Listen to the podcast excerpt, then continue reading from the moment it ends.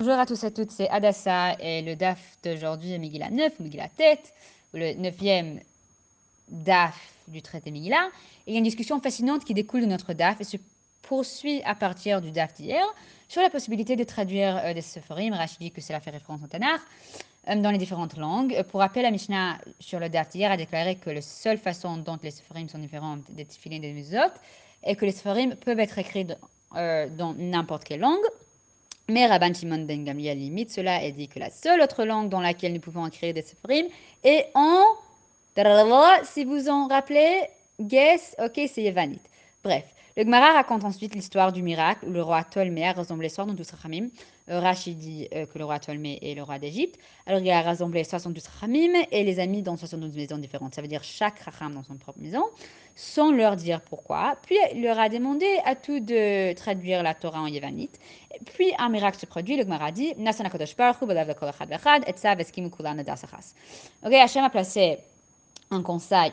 Une etza, c'est un conseil euh, dans le cœur de chacun d'entre eux, et ils ont tous convenu d'une compréhension commune. Alors le Gemara explique ensuite qu'ils n'ont pas fourni de traduction mot à mot, mais qu'ils ont fait certaines déviations très précises du texte mot à mot, euh, afin que le lecteur comprenne l'esprit de ce que dit la Torah et empêcher euh, la lecture de trouver des sources de RSI dans le texte. Alors, par exemple, ils ont traduit le premier pasuk de la Torah maintenant. Le premier pasuk de la Torah, c'est Bereshit bara Bereshit. Alors, ils ont traduit cette pasuk comme Elohim a créé au début ou au commencement de créa. Comme vous vous en voulez. Mais ils n'ont pas euh, traduit Bereshit bara Elohim comme quelque chose qui ressemble à Bereshit. Alors, Bereshit, bara a créé, Elohim, Elohim, ou Bereshit a créé Elohim, etc. Parce que ça crée des problèmes théologiques. Ok, c'est considéré comme des hérésies à dire ça. Ok, et le Gemara ensuite raconte des autres exemples très spécifiques de cela. Alors, le, enfin, ces exemples déjà, cette discussion, cette histoire dans le Gemara soulèvent une question importante de savoir à quoi devrait rassembler la traduction. Euh, de la Tanakh spécifiquement, euh, mais en général, euh, quand on écrit des traductions, ça doit rassembler comment? Euh, comme Myriam a appris à dire, doit-il être commercial ou artistique euh, Ça veut dire quand faisons-nous des compromis entre la beauté artistique du texte pour son accessibilité et quand mettons-nous euh, de côté l'accessibilité du texte et restons-nous fidèles à l'art de libeller Alors la question que nous nous posons essentiellement est, outre la question évidente de ce qui définit la traduction, c'est à quel point faisons-nous attention lors de la traduction à ne pas introduire nos propres commentaires sur le texte ou notre propre interprétation même, comment même empêcher notre interprétation? Est-ce qu'en traduction, n'est-ce pas notre interprétation? Euh, Et cela soulève également la question de savoir quel est le but même de la traduction. Ok, alors en général, quand on traduit un texte, il fallait savoir déjà quelle est notre motivation de traduire ce texte et à qui euh, est-ce qu'on traduit ce texte? Alors, qui est notre audience? Ou audience, on dit en anglais. Attends, je vais vérifier comment on dit audience en français. Genre, à qui, à qui s'adresse cette euh, traduction? Audience en anglais selon traduction de Google. Et public, audience, spectateur, auditoire, assistance, auditeur, téléspectateur, supporter, bref, c'est le public audience. OK? Il la même chose en français. Génial. Et quand on savoir à qui et quel est le genre et quelle est notre motivation, en général, ça soit nous permettre à introduire plus de, enfin, encore plus de notre interprétation, commentaire ou explication dans le texte qu'on traduit, ou ça aussi euh, nous oblige à empêcher à faire cela. Et c'est une question de en effet entre guillemets, de traducteur qu'on a besoin de nous demander quand on traduit traduit des textes. Moi, je fais cela tout le temps quand je traduis des textes pour vous sur Insta, sur des rédactions ou pour les shiurim, etc. Euh, même à quel point est-ce que je veux que mes élèves vont comprendre le texte et en tirer des, des leçons par eux-mêmes et ne pas être aveuglés par mes interprétations? Ou à quel point est-ce que je veux faciliter une interprétation? Est-ce que je veux que cette interprétation euh, de texte serait compris comme fait accompli ou comme définitive.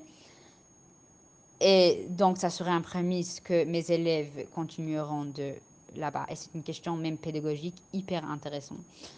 Euh, mais déjà, jusqu'à présent, le Gemara semble soutenir une traduction plus euh, commerciale, euh, en particulier dans le domaine spécifique. OK?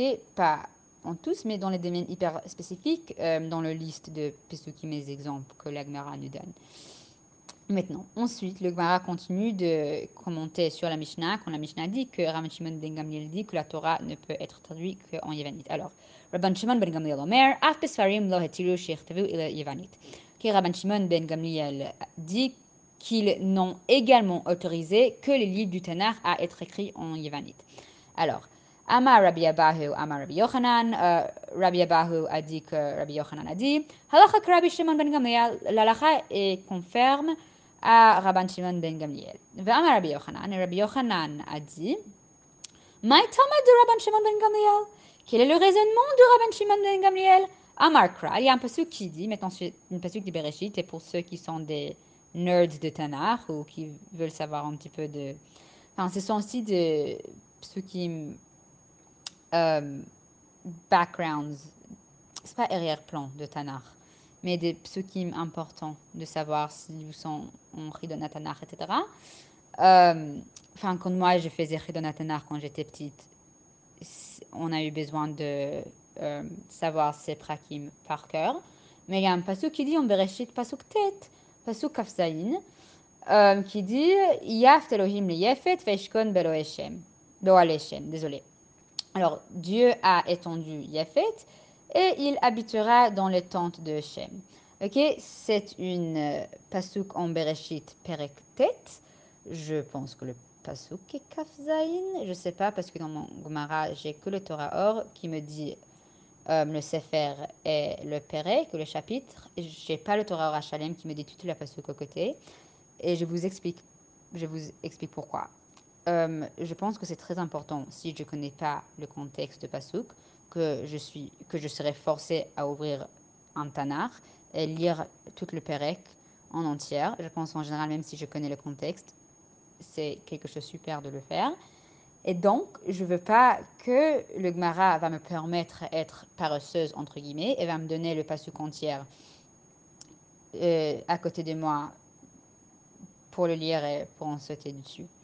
Ok Mais si je me rappelle correctement, c'est pasuk Kafsaïn ou 26 et je peux en vérifier après si vous en voulez.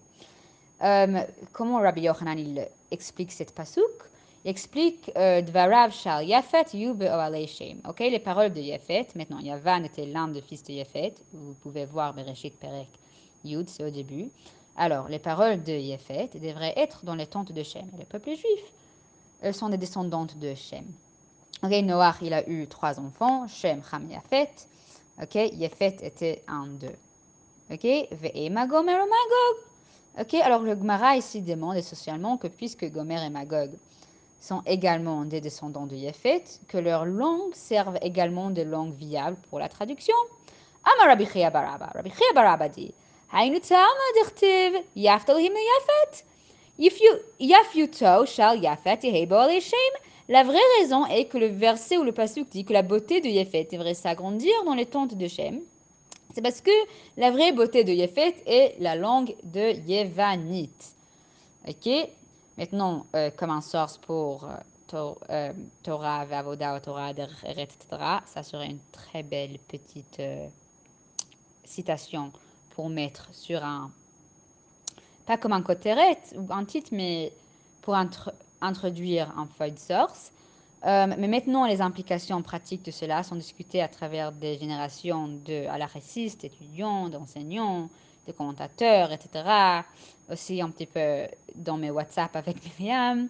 Mais c'est aussi une note intéressante pour ceux ou celles qui lisent le Gemara dedans, que Rav Sadia Gaon, dans son tafsir Rassag, a traduit la Torah en arabe, mais il a écrit l'arabe avec les lettres ou les caractères en hébreu afin d'empêcher que les gens oublient euh, comment lire l'hébreu original. je pense que pédagogiquement, c'est très intelligent ce qu'il a fait parce qu'en fait, il a forcé que les gens continuent à apprendre l'hébreu. Ça veut dire ou même apprendre à lire l'hébreu. Déjà, quand il y a le traduction en arabe, qui est plus facile à eux de lire, juste à côté d'une façon en hébreu, et qu'ils peuvent lire cet hébreu dans la Torah originale. Ils peuvent euh, à comprendre l'hébreu original à partir de son traduction. Alors, Kol Kavod Rasag. Euh, mais selon le Rambam dans l'Ilchot Filin, Perek Aleph Halacha Yutet, ou le premier chapitre euh, Halacha 19, alors le 19e Halacha, la seule langue dans laquelle on est autorisé à écrire la Torah, en plus de la Shana Kodesh, est Yevanit. Mais maintenant que Yevanit a été perdu, la seule langue dans laquelle on est autorisé à écrire la Torah euh, est dans son euh, la Shana Kodesh d'origine. Alors, juste pour que vous compreniez à quel point le Rambam est sérieux à ce sujet, dans l'Ilchot Shabbat, euh, Perek Kaf Gimel Alacha Kaf Vav, ça veut dire le chapitre 23, et l'Alacha 26, le Rambam interdit de lire la Torah dans les autres langues, même pendant la semaine.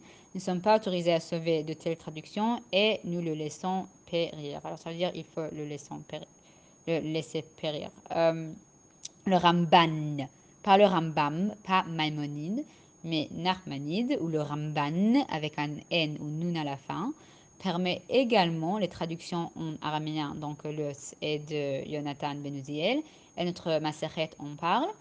Euh, le RAN note que la seule raison pour laquelle ces traductions sont autorisées est d'éviter que la Torah soit oubliée, plus que les traductions, et qu'il est donc permis de traduire dans n'importe quelle langue. Et de toute façon, environ 100 euh, ans avant, le Balaméor a dit que, parce que les gens ont tendance à oublier et aussi en raison de notre faiblesse en général, le Tanar peut être traduit dans les autres langues. Euh, dans le Shulchan Aruch, euh, le Mechaber écrit qu'aujourd'hui nous sauvons tous les écrits saints du feu et nous pouvons les lire euh, quelle que soit la langue dans laquelle ils sont écrits. Et le Magan Avraham explique également que c'est afin qu'on n'oublie pas la Torah. Euh, c'est intéressant, et aussi ça me semble bizarre ou ironique de le traduire, le, responsum suivant de Rav Moshe, Rav Moshe Feinstein, vous comprendrez pourquoi dans un moment. Et je demanderai à Myriam ou Emile d'envoyer le PDF de ces responsums dans le WhatsApp. Mais Rav Moshe Feinstein a interdit que la plupart de ces échevotes soient traduites en anglais, de peur que les gens fassent des comparaisons euh, qui ne sont pas correctes de cette vote et n'appliquent pas correctement ces décisions halachiques. Et franchement, il a raison. J'ai vu beaucoup de gens qui ont fait cela et même à traduire ce qu'il a écrit et n'ont pas compris le contexte, etc. Euh, et aussi, pour faire plaisir à Myriam, je vais vous lire un extrait de L'homme sans qualité, euh, qui fait ici référence à Kant, mais je pense ici qu'il agite comme une belle métaphore quant à ce que les différentes courants de jurisprudence à l'Afrique font avec la Torah qu'ils ont. En fait, la rabbinite Rana Godinger Dreyfus, je viens euh, de traduire une, une réflexion qu'elle a écrite sur ce sujet aussi. Et c'est très connexe de ce qu'elle a écrit. Alors, quand je finis à modifier cette rédaction, si je veux, vous pouvez tous le lire. Même si je ne suis pas d'accord avec tous, et je suis d'accord avec beaucoup de ce qu'elle a écrit. C'est une, c'est une rédaction ou réflexion. En fait, c'est plutôt une réflexion très très belle.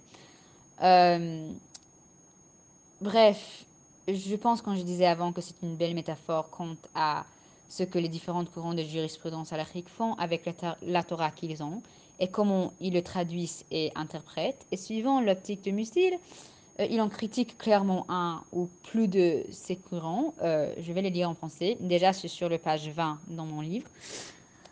Euh, ok, je lis un petit peu en français. Alors il dit, cela dit, si l'on veut un moyen commode de distinguer les hommes du réel des hommes du possible, il, il suffit de penser à une somme d'argent donnée. Toutes les possibilités que contiennent par exemple 1000 marques y sont évidemment contenues. Le fait que toi ou moi les possédions ne leur ajoute rien, pas plus qu'à une rose ou à une femme mais disent les hommes du réel, le fou les donne au bas de laine et l'actif les fait travailler. À la beauté même d'une femme, on ne peut nier que celui qui la possède ajoute ou enlève quelque chose. C'est la réalité qui éveille les possibilités et vouloir le nier serait parfaitement absurde. Néanmoins, dans l'ensemble et en moyenne, ce seront toujours les mêmes possibilités qui se répéteront jusqu'à ce que vienne un homme pour qui une chose réelle n'a pas plus d'importance qu'une chose pensée. C'est celui-là qui, pour la première fois, donne aux possibilités nouvelles leur son et leur destination. C'est celui-là qui les éveille.